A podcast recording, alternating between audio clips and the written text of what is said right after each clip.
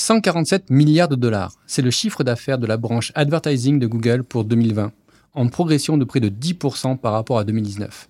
La régie de Google est sa poule aux œufs d'or, mais c'est aussi un incontournable pour tous les acteurs qui veulent se développer sur un business en ligne. Quel levier utiliser? Quand l'utiliser? Pourquoi l'utiliser?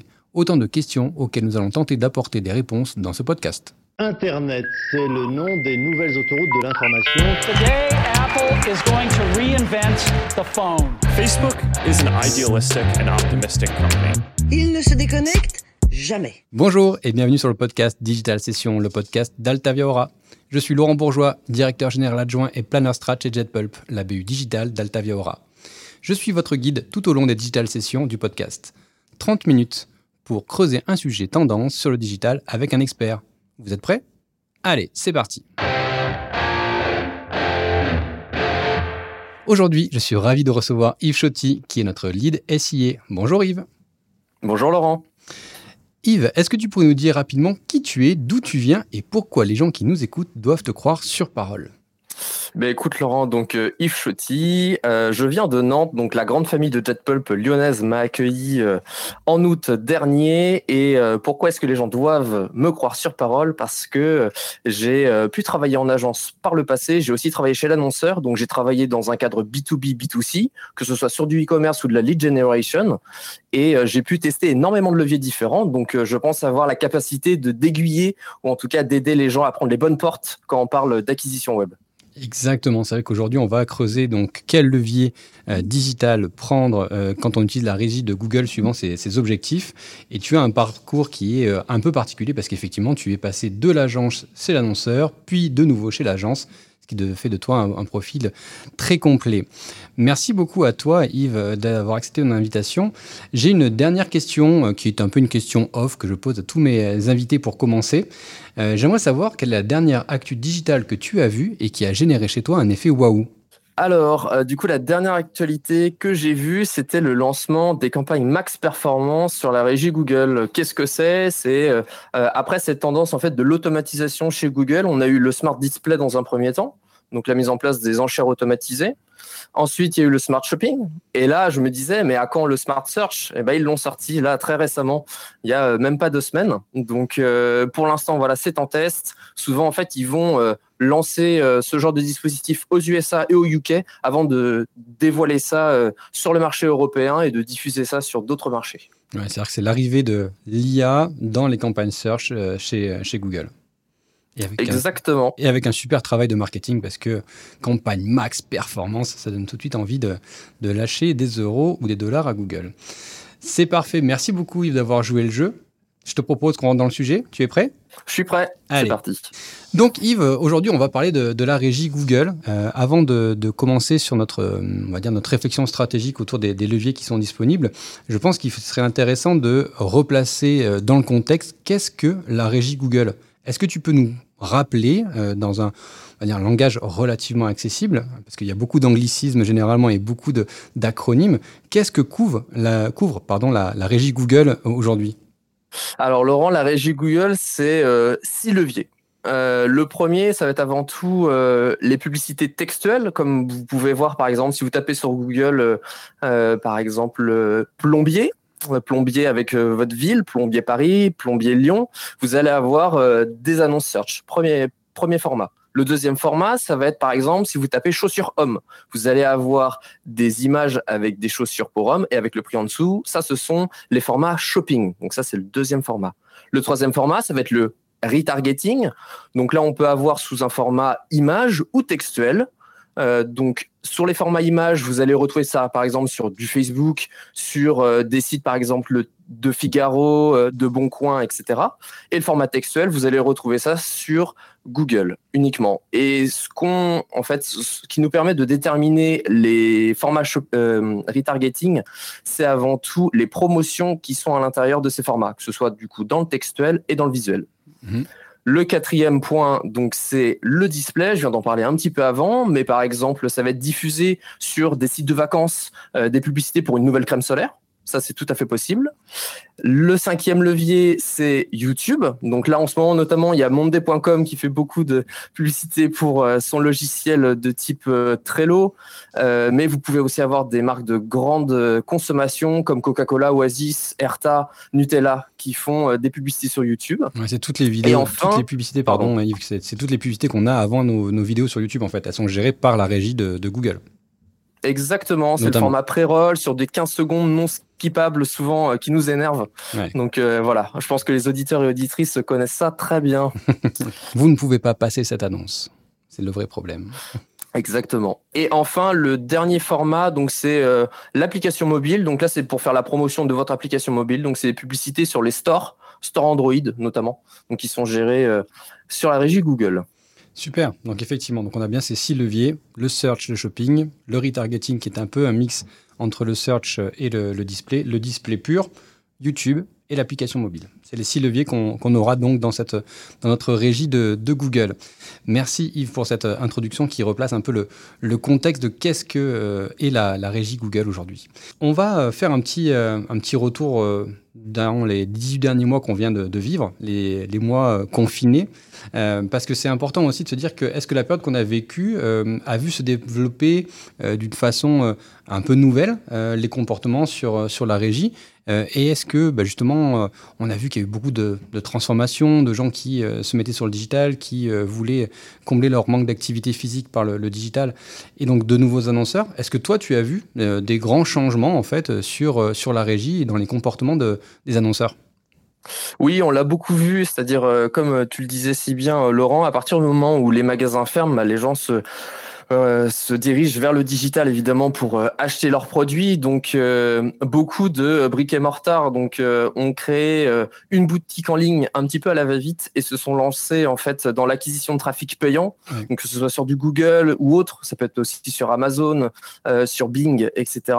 L'idée c'est qu'on a vu arriver des, de nouveaux petits acteurs euh, qui euh, mettaient quand même beaucoup d'argent, euh, mine de rien, pour trouver leur place aussi et pour attirer, on va dire, le trafic qu'ils n'avaient pas en magasin, et mais pour pallier en fait au manque de vente. Mmh. Ça, c'est un, un, réel point. Et donc, on a pu voir apparaître donc des petits acteurs qui sont arrivés et qui ont déréglé le marché. Je m'explique. En fait, c'est que les petits acteurs, ils arrivent, ils n'ont pas forcément la connaissance du marché, surtout sur les prix au clic. Et en fait, ils vont mettre très très fort pour être positionnés euh, devant les plus grands, qui ont énormément de budget, et donc ils vont dérégler le marché. Le problème de ça, ces gens-là, ils sont parce qu'ils arrivent avec une connaissance qui est relativement faible de la, comment dire, du fonctionnement et aussi peut-être euh, une, on va dire un besoin de survie et sans forcément euh, réfléchir à, à la rentabilité ou au ROI de leur action, quoi. C'est exactement ça. En tout cas, c'est une belle transition sur, euh, sur ce que j'allais euh, dire. En fait, l'idée, c'est que des jeunes concurrents comme ça, ils n'ont pas forcément la maîtrise du métier. Ils Ils vont pas forcément avoir des annonces très qualitatives. Ils vont pas forcément avoir des landing pages dédiés à la conversion. Euh, et donc, ils vont avoir de mauvais scores, en fait, sur la plateforme Google et donc surdépenser. De cette façon-là, ils vont dérégler, on va dire, la moyenne des coûts par clic du marché et donc faire payer des acteurs qui sont présents, euh, payer plus cher des acteurs qui sont présents depuis longtemps sur le marché.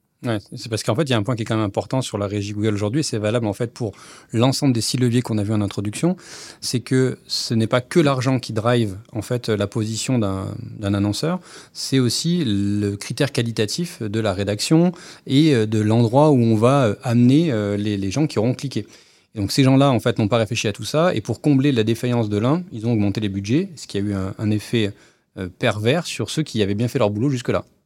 Exactement. Bon, et encore une fois, Google en sort gagnant puisqu'il y a plus de dépenses dans CPC sur. Euh, c'est exactement ça aussi. C'est en fait c'est aussi une très bonne stratégie commerciale, c'est-à-dire que euh, en attirant plus de petits annonceurs, donc il y a plus de chiffres d'affaires qui rentrent chez Google et c'est bien pour euh, en tout cas cette régie publicitaire. Et bien sûr, bah, c'est un désavantage pour les acteurs qui étaient présents depuis longtemps.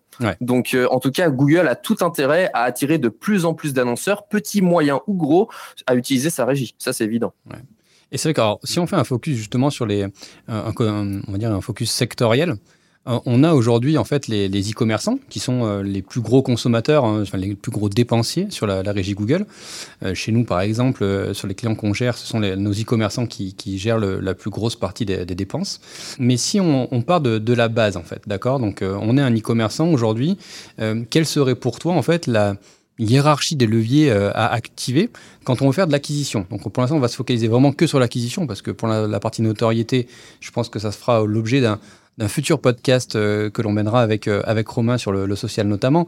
Mais juste sur la partie acquisition, quand on est un e-commerçant, qu'est-ce qu'on priorise selon toi? Première étape, ça va être shopping. Euh, que vous soyez B2C ou B2B, euh, euh, vous devez en fait euh, vous lancer sur shopping. Même si vous avez des produits euh, qui valent 30 euros ou si vous avez des produits qui valent euh, 2000, 3000, euh, 10 000 euros, vous pouvez faire du shopping. Ouais. Comment ça se met en place en fait euh, côté client? Vous avez imaginé un grand listing de produits. Vous devez respecter euh, des informations produits comme euh, le titre, la description, le prix, le délai de livraison, euh, les frais de livraison, etc. Et ensuite, vous pouvez diffuser sur euh, les emplacements shopping. Ouais, Tout simplement, vous avez d'autres régies qui peuvent s'y apparenter, par exemple sur Amazon Ads, mais là, c'est plus complexe. Vous avez en fait des taux de marge qui sont différents et Google Shopping aujourd'hui est un immanquable pour les e-commerçants. Ok, par contre, en fait, euh, Yves, on est d'accord que la, hum, le shopping aussi, de- des six leviers de la régie Google, c'est celui qui est le plus complexe euh, techniquement en fait à mettre en place. Tout à fait. Donc euh, ça se fait à partir du euh, Merchant Center, comme on appelle. Donc euh, c'est une, une API un peu spécifique, propre à Google Shopping, où vous devez préparer en amont le flux produit. Donc comme Ouais. je vous disais tout à l'heure, le listing des produits et bien respecter toutes les nomenclatures avant de pouvoir plugger votre flux sur le Merchant Center à votre compte Google Ads pour diffuser vos produits sur la régie shopping. C'est vraiment important. Ce, temps-là, en fait, est assez crucial, surtout dans un setup. Par exemple, quand vous mettez en place pour la première fois un flux, vous allez avoir beaucoup d'erreurs qui vont remonter et vous avez un vrai travail de correction qui va devoir être prévu pour que tout soit opérationnel. C'est parce que mais par contre, c'est vraiment, euh, comme tu le dis, c'est vraiment le- l'incontournable. C'est vraiment à partir de lui qu'il faut, euh, qu'il faut lancer en fait ces campagnes quand on fait de l'acquisition, quand on est e-commerçant. Et après, une fois qu'on a fait le shopping, qu'est-ce qu'on peut, qu'est-ce qu'on peut mettre en place? Parce que même si c'est un peu long, ce qu'on s'est dit, hein, il y a un peu une inertie, il faut avoir des compétences techniques. Mais derrière, en fait, qu'est-ce que l'on peut activer comme levier? Bah, par exemple, on peut activer le search Ouais. et en fait, on peut travailler sur des grandes catégories. Imaginons, euh, euh, vous vendez euh, des vêtements. Euh, et bien, en fait, sur ces vêtements, vous pouvez très bien faire des pages de destination sur pull homme, pull femme, pull enfant Mhm. et euh, faire, euh, par exemple, un listing de 9, 12 produits, mais des best-sellers de chez vous. Vous vous basez sur les données que vous avez dans votre analytics ou si vous avez aussi des données en back-office dans votre site internet pour en fait pousser les meilleures offres sur ces landing pages. L'idée va être aussi de développer votre rentabilité et euh, euh, on va dire vraiment la, le volume de conversion que vous avez chaque mois sur votre analytics. C'est par contre, c'est quand même beaucoup plus fin comme travail à réaliser que shopping. Shopping, tu prends ton catalogue produit globalement et tu le mets sur le shopping. Euh, là, en fait, il faut travailler par, par catégorie et vraiment connaître euh, très bien ses produits hein, d'un point de vue marge. Exactement. Alors, premièrement, ce qui peut aider d'un point de vue structure, c'est de se baser sur euh, son détail produit. C'est-à-dire, si on parle de pull homme, on a peut-être des gilets, on a peut-être des cardigans, on a peut-être des pulls marins. On a, voilà. En fait, on va avoir des catégories de pulls, des catégories de pantalons, et on va pouvoir segmenter de cette façon-là les landing pages. Mhm. Un conseil que je peux donner, et ça c'est vraiment euh, pour les auditeurs auditrices qui sont dans cette situation, si vous avez un volume de conversion, euh, pardon, un volume de recherche euh, de mots-clés inférieur à 200 recherches par mois, c'est pas forcément la peine de créer une landing page dédiée. À partir du moment où vous avez 200, 500 recherches par mois sur ce, sur vos types de, de produits proposés, là, vous pouvez passer du temps à créer une landing page dédiée. Ouais. De toute façon, c'est, si vous voulez euh, euh, vraiment faire de la performance sur le search, c'est aussi un immanquable. On parle beaucoup d'immanquable dans cette partie-là. Euh, c'est de travailler avec des landing pages. Vous allez pouvoir en fait travailler la sémantique pour le SEA. Ouais. Souvent, on parle en digital de travailler sa sémantique en SEO, Mhm. faire un nombre de mots maximum ou minimum, de rappeler également des occurrences sur le SEO. Ici, vous devrez travailler en SEA sur le texte de vos landing page. Vous n'avez pas besoin de faire 300 mots. Vous, vous pouvez très bien faire 5 lignes, 6 lignes sur le contenu de votre landing page, mais avec des mots-clés choisis qui Ouais. seront en cohérence avec les mots-clés sur lesquels vous enchérissez. En fait, ce que Il y a un vrai dire, euh, besoin de... Pardon, excuse-moi, c'est juste pour compléter, mais ce que tu es en train de dire, c'est qu'aujourd'hui, le métier du, du SIA, et notamment quand tu pars sur du search, on n'est plus du tout juste à l'achat de mots-clés. C'est-à-dire qu'en fait, on doit vraiment repenser euh, une vraie stratégie et euh, d'aller au-delà du simple bah, j'achète le mot-clé pull, euh, je fais arriver sur ma page catégorie pull, et puis bon, voilà, on va faire de la transfo. Là, il faut vraiment créer des pages dédiées pour, et il faut qu'il y ait un travail sémantique qui soit fait pour que Google se dise en fait, euh, oui, euh, Yves a le droit d'acheter le mot-clé pull parce que quand euh, il clique dessus, on arrive bien sur une page qui parle de pull avec une sémantique qui parle du pull, comme en SEO. Exactement. C'est un travail euh, qui prend du temps, mais c'est un travail qui paye. Et souvent, on se rend compte que les landing pages, donc les pages de destination SEA, euh, ont un meilleur taux de rebond, donc c'est-à-dire il est plus bas que la moyenne du site, Mhm. et un meilleur taux de conversion. Ouais, non, c'est, très intéressant. Et, effectivement, donc on, s'est dit, OK, le premier, c'est le shopping. J'ai peut-être d'ailleurs été, fait un peu des raccourcis rapides en disant qu'il fallait prendre son catalogue produit et le mettre sur shopping, mais on, verra si on a le temps de prendre quelques détails sur le, sur le sujet. Mais maintenant, on a, quand même beaucoup parlé d'e-commerçants. Je pense qu'il est aussi important d'aller chercher euh, d'autres catégories de, sites aujourd'hui euh, sur Internet. On a notamment les sites qui font de la lead generation, euh, qui sont aussi plutôt de, gros consommateurs. Je pense notamment aux banques ou aux assurances qui sont notamment les, qui sont des, gros, des gros dépensiers sur, la régie. Est-ce qu'au final, les leviers et les stratégies sont les mêmes qu'en en e-commerce selon toi? On va dire que les leviers sont assez similaires, mais c'est juste que euh, l'utilisation de ces leviers va être très différente. D'accord Je m'explique. euh, par exemple, on va euh, pour de la captation de leads, on va principalement sur la régie Google travailler en search. Donc Mhm. en fait, euh, l'objectif, ça va être de euh, répondre à un devis, par exemple devis fenêtre, euh, devis plombier, devis travaux cuisine. Ça va être ce genre de choses. Ça, ça va être un devis particulier. Mhm. Ou sinon, quand on parle de devis, par exemple plus professionnel, là, ça va être par exemple demander votre brochure, demander votre devis pour un logiciel pour votre usine, etc. Ça va être extrêmement différent d'un point de vue discours dans les annonces, d'un point de vue prix au clic des mots-clés, d'un point de vue volume de marché, Ouais. forcément, donc ça va être beaucoup plus restreint qu'un secteur B2C, comme le vêtement, par exemple, ou, euh, pardon, ou par exemple sur, le, sur du lead generation, ça va être, euh, par exemple, bah, pour du volet. Si, Mhm. vous, si vous vendez des logiciels professionnels et ou si vous vendez des volets électriques ou des fenêtres, le volume de marché sera complètement différent. Donc évidemment, le panier moyen aussi sera complètement différent et avant tout, je pense que la clé en fait euh, pour la captation de leads, que ce soit en B2C ou en B2B, c'est de se dire jusqu'à combien je suis prêt à payer pour un lead. On parle de coût par acquisition ou CPA et de se dire en B2C, je suis prêt pour un devis fenêtre à payer 20 euros mon lead parce que je sais qu'une commande derrière euh, va représenter, je dis n'importe quoi, par exemple 2000 euros. Et Ouais. donc, je m'y retrouve d'un point de vue marge, d'un point de vue installation, fabrication, réception, transport. Euh, et euh, par rapport euh, euh, à un B2B où je vais être prêt, par exemple, à payer un lead 500 euros parce que je sais que ma solution logicielle, je la vends 50 000 euros, mais il faut que je paye aussi toute ma R&D Ouais. pour euh, euh, créer, on va dire, euh, ce logiciel et le faire évoluer. Et on est d'accord aujourd'hui que la régie, en fait, notamment les, le, levier, le levier search, te permet de, de piloter des campagnes au CPA et plus au CPC. C'est-à-dire qu'en fait, tu laisses l'outil piloter lui-même son, son coût par clic. Par contre, tu lui dis, je ne veux pas avoir un devis qui me coûte plus de X euros tout, par, par devis. On peut faire les deux, c'est-à-dire on peut gérer en manuel au CPC, mais sinon on peut automatiser l'enchère en mettant au CPA cible. Et est-ce que toi, tu, tu, tu recommanderais aux, aux annonceurs de, de commencer par le CPC, par le CPA que- Comment est-ce qu'ils doivent hiérarchiser en fait, euh, ce- et choisir en fait ce- ces deux modes de fonctionnement? Tout simplement, je pense que quand on débute vraiment, c'est aussi bien de prendre la température du marché avec un CPC manuel dans un premier temps. Ouais. Et surtout, euh, avec données de votre analytics du site, vous pourrez affiner euh, le CPA cible que vous souhaitez obtenir. Donc, je recommanderais par exemple de tester pendant euh, deux mois, trois mois en CPC manuel, de voir un petit peu les résultats et de, se donner un objectif de CPA cible et ensuite de passer en automatique pour en fait euh, drainer, on va dire, beaucoup plus de conversions avec un objectif clair.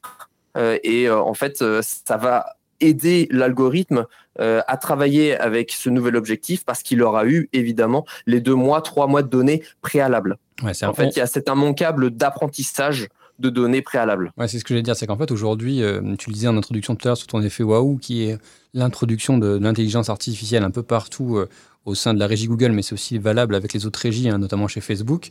Mais en fait, l'intelligence artificielle, entre guillemets, elle ne naît pas intelligente. C'est-à-dire qu'on va devoir la rendre intelligente en la nourrissant de données, et après, on passe, euh, on la fait, euh, on la fait travailler toute seule. Donc toi, ce que tu me dis, c'est lancer d'abord vos campagnes. euh, en CPC, vous, pil- vous pilotez le CPA plutôt d'un point de vue analytique et pas d'un point de vue achat, de, achat média. Et euh, ça permet d'alimenter l'IA qui euh, connaîtra la campagne, qui connaîtra euh, le, le fonctionnement en fait de, du, du compte que l'on aura créé. Et une fois qu'on a suffisamment de données, on peut lancer en fait les, les campagnes au CPA, puisque bah, l'IA pourra se baser sur un, un jeu de données suffisant. C'est exactement ça. C'est bien résumé. Bon, super, je vais pouvoir me, re- me remettre à faire du search alors. C'est bon, ça me va. Euh, Yves, on parle, on parle pas mal de, de B2C en fait, et là tu as fait une petite incursion vers, vers le B2B. Euh, Est-ce qu'aujourd'hui, euh, il y a la- une même stratégie en fait, une même utilisation des, des leviers shopping et search quand on est en B2B ou quand on est en B2C Bah, si on parle de lead generation, ça va être vraiment différent. Euh, dans le sens où euh, le search, on va l'utiliser. Ça, c'est évident. Et d'ailleurs, c'est ce que je vais préconiser en premier. On va absolument pas utiliser du shopping. De toute façon, en fait, on va, on peut pas capter de lead, que ce soit en B2C ou en B2B, euh, sur du shopping. On va travailler, par exemple, du retargeting.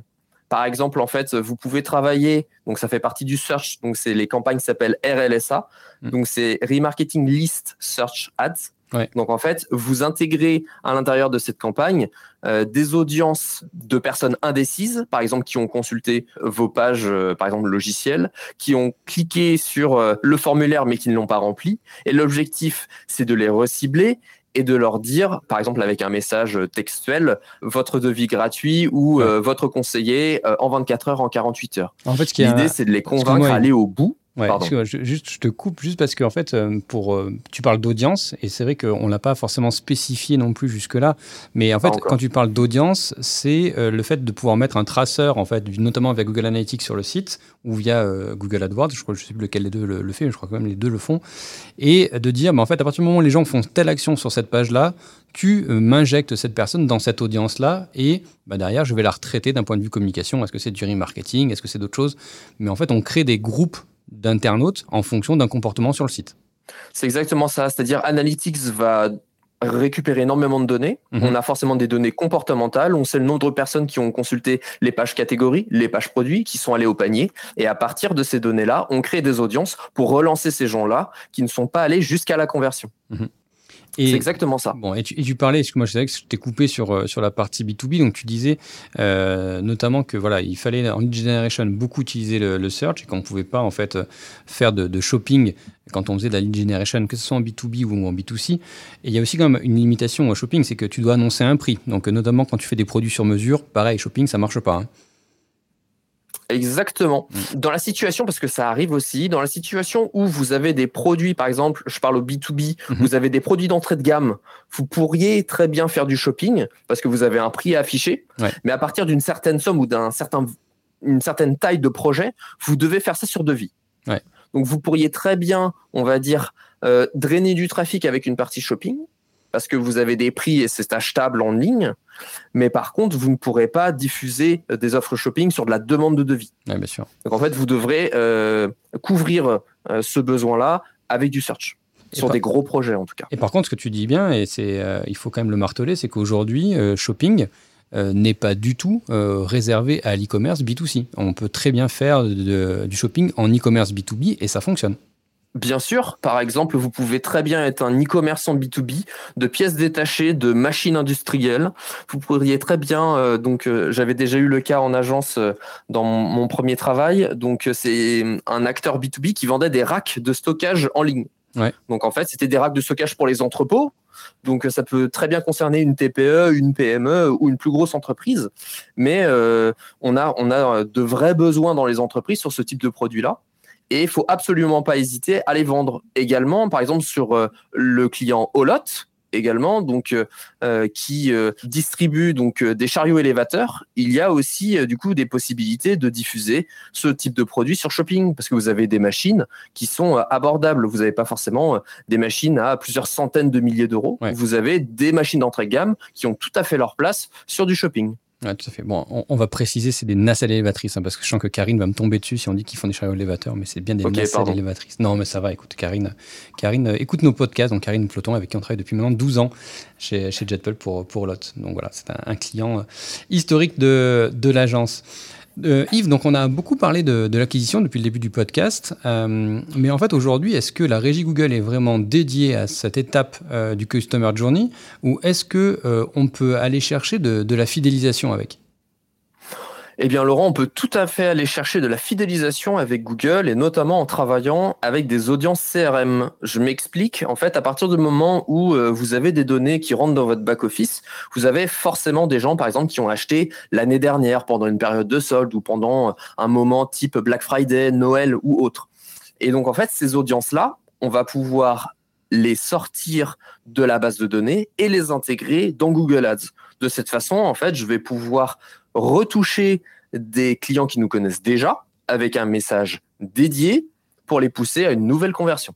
Ouais, donc on, est bien sur euh, bon la notoriété. On a dit qu'on la, la traiterait avec euh, avec Romain sur un prochain podcast, mais on est effectivement euh, acquisition et fidélisation intégrée directement dans la régie Google et notamment effectivement par le reciblage spécifique de de nos clients de nos clients acquis. Euh, je vois, je vois l'heure qui tourne, Yves, et il y a une question quand même qui, euh, qui me, qui me taraude, c'est que euh, aujourd'hui le, le, SIA ne peut, ne peut plus être pensé seul. Donc c'est ce que l'on a vu. Hein, il faut, il faut, il faut travailler de façon, de façon un peu globale. Mais est-ce que tu peux me donner comment est-ce que la régie Google va évoluer selon toi dans les prochains mois, dans les prochaines années?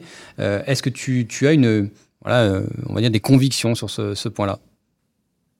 Euh, eh bien, écoute, Laurent, euh, comment ça va évoluer En fait, ça évolue énormément vers l'automatisation. Après, ça fait déjà depuis euh, deux, trois ans donc qu'il commence à, mettre en place donc les enchères automatiques. On a vu ça arriver. Il y a eu le Smart Display, Smart Shopping. Maintenant, du coup, il y a eu le nouveau format Search qui va arriver. Donc, c'est, on va dire, une, une accessibilité à la régie Google beaucoup plus simple pour notamment des petits acteurs. On en parlait tout à l'heure. Mm-hmm.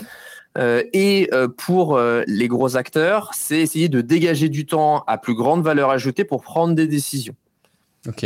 Donc en fait, cette automatisation peut être utilisée à bon escient, même par les gros acteurs qui gèrent plusieurs millions, par exemple, en budget d'achat sur la régie Google, mhm. mais aussi qui peut être une porte d'entrée assez simplifiée pour des petits acteurs. Néanmoins, cette automatisation aussi apporte beaucoup de méconnaissance dans le sens où euh, la gestion en manuel euh, permettait d'avoir énormément de leviers d'optimisation sur euh, les dispositifs en place, sur les campagnes, alors que les dispositifs automatiques, eh bien mine de rien, même si on a accès à certains leviers d'optimisation, ils n'ont plus effet.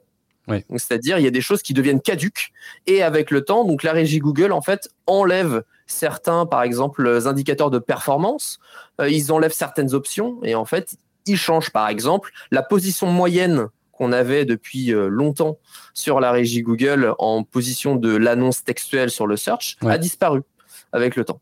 ça, veut dire en fait aujourd'hui euh, l'automatisation euh, amène Google à rendre la régie beaucoup plus opaque que ce que tu as connu et ce que j'ai connu moi à l'époque quand je, menais des campagnes AdWords. Quoi. Tout à fait. Et donc c'est pour ça il faut essayer de s'aider d'un maximum de données. C'est pour ça que par exemple pour prendre mes décisions, je vais m'aider en fait de l'analytics euh, pour compléter en fait euh, mes données. Par exemple, je vais utiliser le, le rapport de conversion indirecte mhm. pour euh, mettre en valeur, par exemple, certains dispositifs que la plateforme me dit peu performants. Je regarde sur Analytics et je me rends compte que certaines choses sont quand même performantes et participent à des conversions. Donc en fait, la clé, ça va être la donnée. À partir du moment où vous avez une vision avec de la donnée, vous pourrez prendre de meilleures décisions quand bien même vous avez moins d'options d'optimisation, soyez malin, prenez le temps d'analyser avant de prendre vos décisions. c'est, extrêmement clair. Merci beaucoup Yves. Je pense qu'on arrive à la fin de cette euh, sixième épisode euh, des Digital Sessions de, de JetPulp, donc la BU euh, Digital d'Altavia Aura. Merci beaucoup Yves d'avoir été mon invité. J'espère que tu as passé un bon moment. Moi, perso, j'ai trouvé ça plutôt sympa. Moi aussi, j'ai trouvé ça excellent. À une prochaine fois, Laurent. Merci beaucoup et à très bientôt. Est-ce que tu peux nous donner des endroits où on peut te suivre pour avoir euh, des informations fraîches sur le, le SIA et sur le, les, ads en, particulier? Oui, euh, par exemple, bah, vous pouvez suivre le blog de JetPulp, notamment. On, a fait il y a quelques temps du coup un article sur le SEA. On a aussi de la matière pour faire un deuxième, donc à faire à suivre, et sur aussi les réseaux sociaux de l'agence. Très bien. Merci à vous tous de nous avoir suivis pendant ces 30 minutes. Euh, je vous donne un rendez-vous dans le mois prochain pour une nouvelle digital session. Si entre-temps vous souhaitez qu'on reste en contact, je vous invite à nous retrouver sur le blog ou sur le LinkedIn de JetPulp. Je vous dis donc à très bientôt et n'oubliez pas de vous abonner aux Retail Sessions et aux Digital Sessions. Vous y retrouverez tous les sujets de la com qui méritent d'être creusés. Un spécial merci à Jean-Sébastien euh, pour l'enregistrement de ce podcast qui a été produit par Little Bird. Je vous dis à bientôt.